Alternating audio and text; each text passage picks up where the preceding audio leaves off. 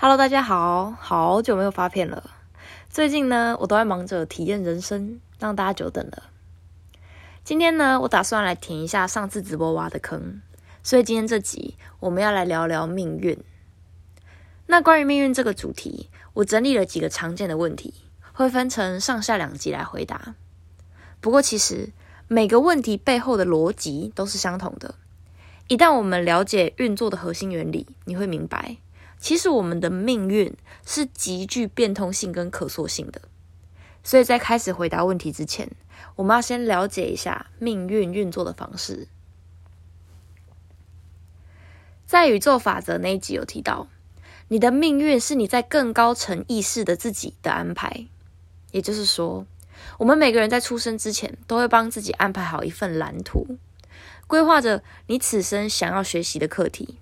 这一切都是你自己的选择，即使现在从头脑的层面来看你无法理解，但这仍然是你的选择。如同很多胎内记忆的案例，不管是哪个国家的小孩，几乎都有个共同的说辞，那就是爸爸妈妈都是自己选的。你的父母、你的性格、你天生的外在条件等等，其实都跟你为自己安排的主题有所关联。你会帮自己设定一个让你体验这个课题所需要的条件背景，这个背景环境可能会塑造你的性格，可能会让你在幼年时期吸收到那些与你想学习的课题相关的信念。所以，当你检视自己最突出的个人特质，常常会发现，很多时候这都是来自于幼年时期的艰苦经历造就的。因为这些都是为了塑造一个最适合你的环境，让你有机会在物质世界创造属于你独一无二的体验。就像哈利波特，如果不是从小在人类的世界长大，而是在魔法世界过着被人追捧的生活，那他可能反而会变得骄傲，反而会失去了对抗邪恶的勇气。所以说，可能有人会问：如果我天生的条件是我的选择？那为什么我不选择含着金汤匙出生呢？原因就是因为每个人想体验的主题都不尽相同，想体验的方式也不一样。含着金汤匙出生，并不一定能够让你体验到你想体验的主题，反而有可能会阻碍你前进。因为有时候灵魂会利用一些困境和难关来制造需要做选择的情境。如果你从未经历过任何挑战，如果你一路一帆风顺，那你根本就没有做选择的必要。但这样一来，你也失去了探索某些特定课题的机会，也失去了向内看、向内忆起自己真实身份的动机。所以有时候，当我们在面对挑战的当下，可能会觉得：我怎么可能帮自己安排这样的命运？但这只是因为你只看到了这个拼图里的其中一角。没有看到整幅图片的面貌。举例来说，假设你打算给自己在物质世界安排一段幸福的婚姻，但这可能会让你的性格对于爱情有过分理想化的憧憬，或者在感情上过分依赖别人。所以在此之前，你可能要先学习何谓情感独立，可能会先经历几次痛彻心扉的分手或失去，这样。当真正美满的感情关系到来的时候，你才会懂得去珍惜、去把握。当然，这并不是说每个人都一定要经历过撕心裂肺的分手才能得到美满的感情，也不是说只要受过感情的创伤，你就一定会得到幸福的婚姻。没有什么是一定的，每个人的经验都是独一无二的。这最终还是取决于你选择的课题是什么。以及你如何面对这些课题，你从中学到了什么？所以我们会发现，有时候同样的课题在人生中会不断的重复，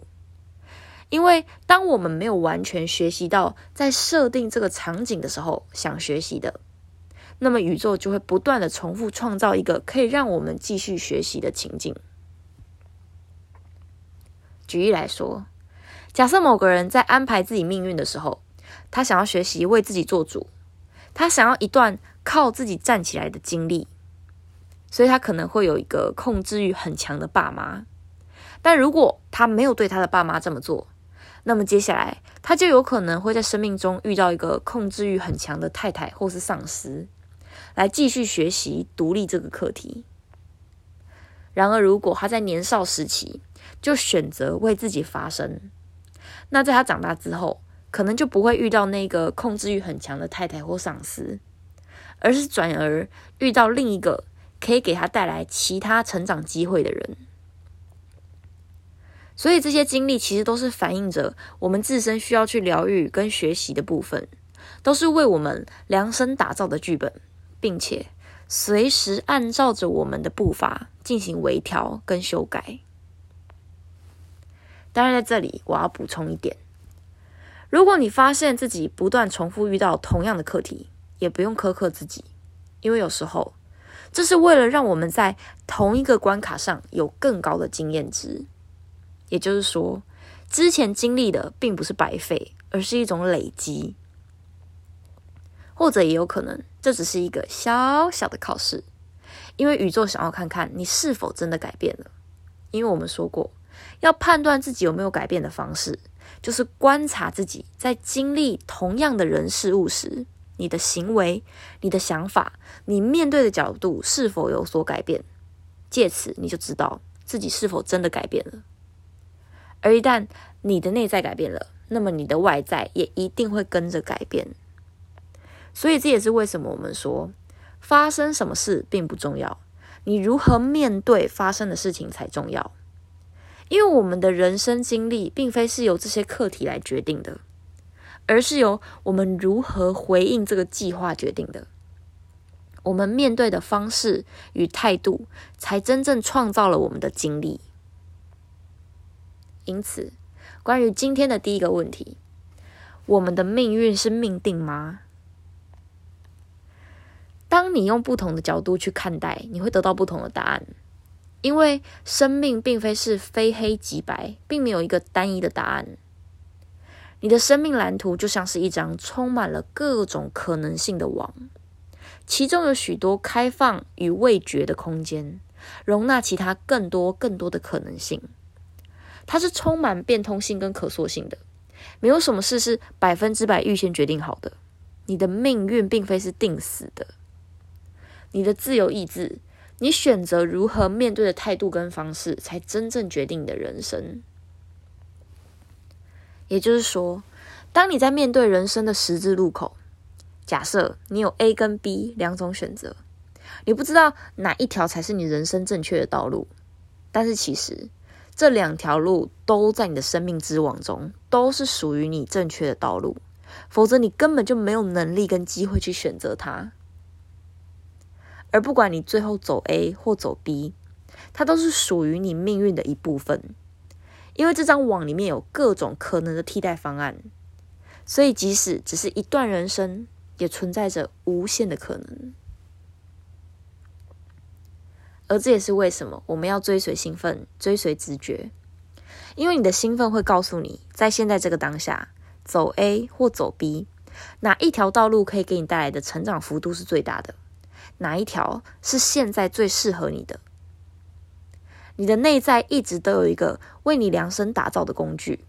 为你指引属于你独一无二的道路。而在你创造自己人生的过程中，一旦你越是有弹性的去看待命运，你就越是有机会去看到生命中无穷无尽的可能性。